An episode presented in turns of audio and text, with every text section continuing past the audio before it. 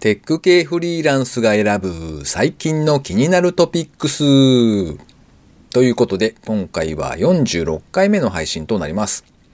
この番組ではフリーランスのエンジニアである私ですが、最近気になったニュースや記事なんかをサクッと短く紹介しております。IT 関連をメインにですね、スタートアップ企業ですとか、もしくは新しいサービスの紹介など気になったものを好き勝手にチョイスしております。ご意見、ご感想、もしくは何か宣伝したいものがあるという方がいらっしゃいましたら、ハッシュタグ、カタカナでテクフリでツイートをいただければありがたいです。今回も記事を3つほど紹介させていただきたいと思います。では1つ目ですね。これからの時代、メッセージは読むから聞くへ。ヒアラブルデバイス、ジーニー。スタートアップタイムズさんの記事ですね。クラウドファンディングサイトの幕開けというのがあるんですが、そちらで販売されていた完全ワイヤレスなイヤホンですね。それが G2 ZEENY の TWS というモデルですね。スペックとしてはですね、まあ、ほぼ完璧だなっていう感じで、えっと、完全ワイヤレスでバッテリーが9時間持つと。で、さらに AAC aptX 対応なので音質も良しと。そして Bluetooth 5.0対応で IPX7 に対応する防水があるというところで、おいいなと思って見てたんですね。で、さらにですね、この製品の特徴としては、独自の音声アシスト機能アプリというのが用意されていまして、で、そちらと連携させると、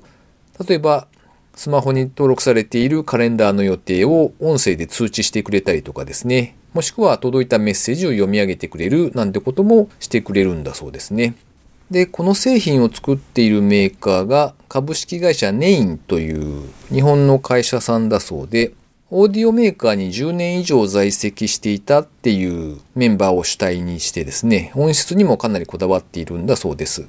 なので、1kHz 単位で自由に音質のパラメータを調節できたりとかですね、そういった細かいところまで考えられているようですね。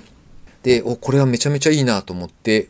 しかも完全ワイヤレスなイヤホンをですね、これというのがわからなくて、えー、そのうち買いたいなと思っていたので、お、これはぜひと思ってサイトに見に行ったんですが、もうすでにですね、幕開けでは受付が終了しておりまして、一般販売予定価格が1万2000円ですね。えー、なので、これを待つしかないのかしらというところですね。では2つ目ですね。2020年が山場フリーランスが景気後退に備える5つの方法。ライフハッカー日本版に掲載されていた記事ですね。まあ、いつまでもですね、景気が良い状態がずっと続くということはやはりないであろうというところで、まあそんなお話ですね。2020年ぐらいが山場なのではなかろうか、みたいな、そんな雰囲気も感じ取られる今日この頃というか、まあおそらくですね、年末年始でガクンとアメリカなり日本なりの株価の低迷があったりなんかしたので、そのあたりの事情もあってこの記事が書かれたのかななんてことも思うわけですが、まあ、備える5つの方法ということで、まあいろいろと書かれてはいたんですが、あの、なんというか、まあ、例えばですね、正社員になるとかですね、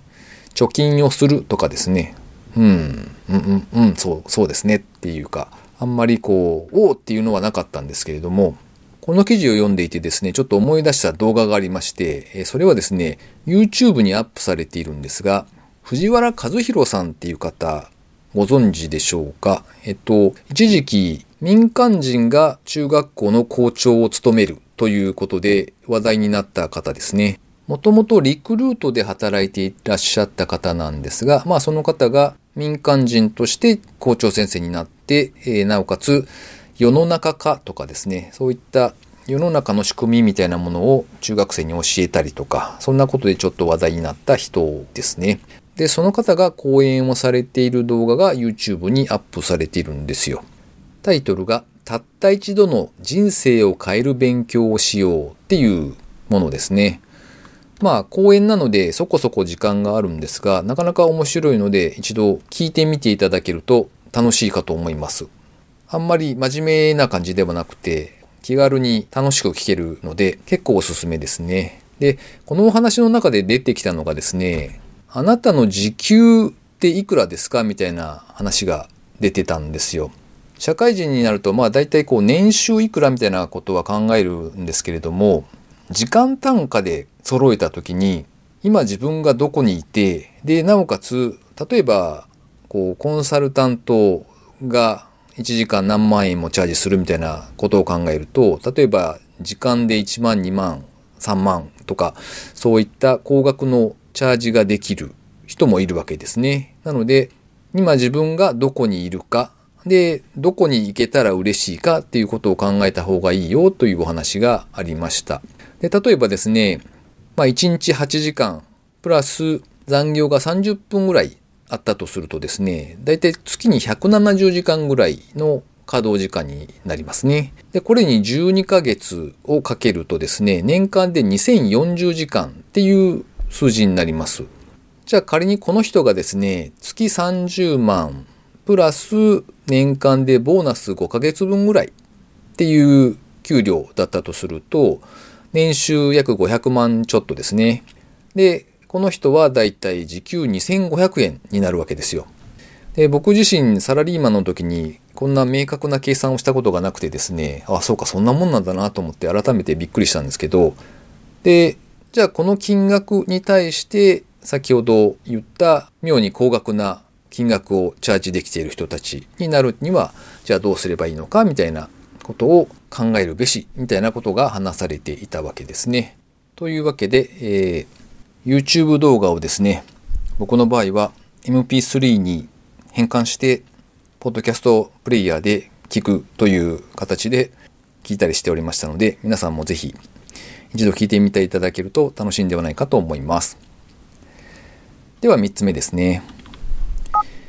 一度大失敗したリモートワーク導入を成功に導いた3つの施策。現代ビジネスさんのサイトに書かれていた記事ですね。株式会社プリンシプルというおそらくマーケティングのコンサルティングですね、をされている会社さんがあって、そこの社長をされている方、楠山健一郎さんという方の記事ですね。で、まあその方が実際にリモートワークを導入して失敗してそこからそれを反省してどうしたかみたいな話が書かれていました。まあ記事を読んでいる中でざっくりとこうまとめてしまうとですね、まあリモートワークで課題になってくるのはコミュニケーションの質と量をどう担保するかっていうところにやっぱりかかってくるのかなみたいな感じを受けました。この記事の中で社長さんが書かれていたのは、創業して6年ほどしてですね、家族を連れてシリコンバレーに拠点を移されたそうなんですね。で、まあ、要するに社長自身がリモートワークで仕事も経営も始めるっていうような状態になったそうなんです。で、その頃に一旦業績が悪化したということがありまして、そのあたりを振り返っていらっしゃいました。もともとが社員の方に対して割とこう直接最近どう？みたいな声掛けをきちんとやっていらっしゃったそうで、で、まあそれのコミュニケーションの量とかがだいぶ減ってしまったというのが結構大きかったようですね。リモートワークになったことで、当然スカイプなんかのツールは使うわけですけれども、ちょっと声をかけたいっていうだけなのになぜかこう、じゃあいついつ会議をセッティングしてみたいな話になってしまって、随分重いタスクになってしまうと。と、そんな形になってしまったそうです。で、さらにですね、コミュニケーションの量が減少することで、会社の理念、まあ、社長さんの考えるその理念とかですね、そういった思いもきちんと伝えられる機会が少なくなっていって、結果ですね、その採用する人がなんか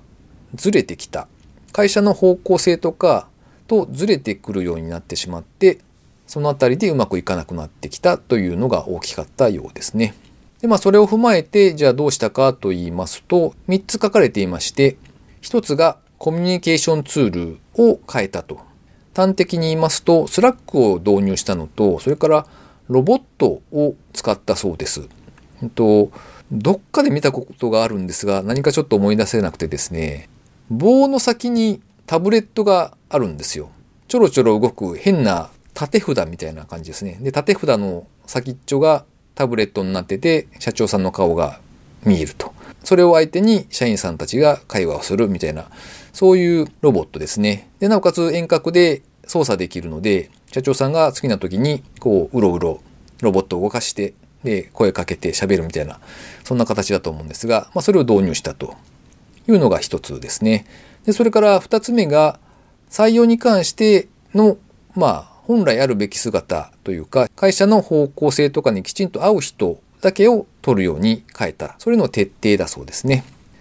それから3つ目が評価制度の変更ということで、働いた時間に対して報酬という感じじゃなくて、成果に合わせた評価制度を導入することにしたそうです。で、例えば若いけれども大抜擢されるみたいなこととか、もしくは降格とか高級ですね、給料が下がるというそういった人事制度も入れたそうです。で、まあその結果ですね、結局リモートかどうかに関わらず、成果に対してどうすればっていうことを社員さんたちが考えるようになるので、まあサボるなんてことは当然そもそも考えなくなりますし、どうすれば成果を出せるかっていうところにコミットしてもらえるというあたりでこう緊張感を持って働いてもらえるようになったということで業績が回復したというお話だそうですね。というわけで、まあリモートワークに関してはコミュニケーションという大切なファクターを阻害する要因には十分なり得るので、どういった体制を敷くか、どうやって使っていくかということで、まあ企業規模に関わらず失敗も成功もあり得るだろうねということが書かれていました。はい。というわけで、えー、最後に個人的な近況なのかを話しておりますが、えー、前回のポッドキャストでですね、紹介した記事の一つにですね、まあ、ダイエットというか健康法ですかね、リーンゲインズというものが書かれていました。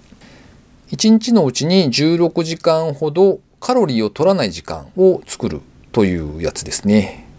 まあ、プチ断食とかそんなイメージなんですけれども、ちょっとそれを試しております。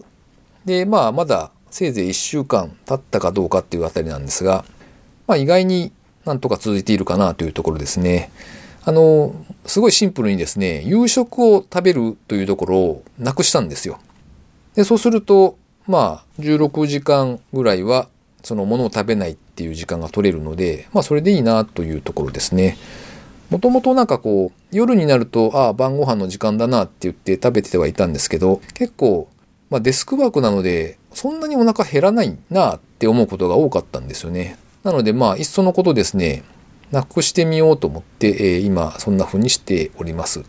が、意外になんかお腹が空いてヘロヘロになるとかですね、そんなこともなく、まあいい感じかなと思っております。が、実のところですね、あの、夜になるとビールを飲むという、そこの習慣を変えていないので、厳密に言うとカロリー取ってるじゃんっていう話なんですよね。なので、はて、このやり方はどうなんでしょうと思いつつも、まあ、摂取カロリー自体は減るし、いいかと思ってですね、ちょっとしばらく続けてみようかなと思っている次第ですね。はい。ということで、今回は以上となります。お聴きいただきありがとうございました。それではまた、失礼します。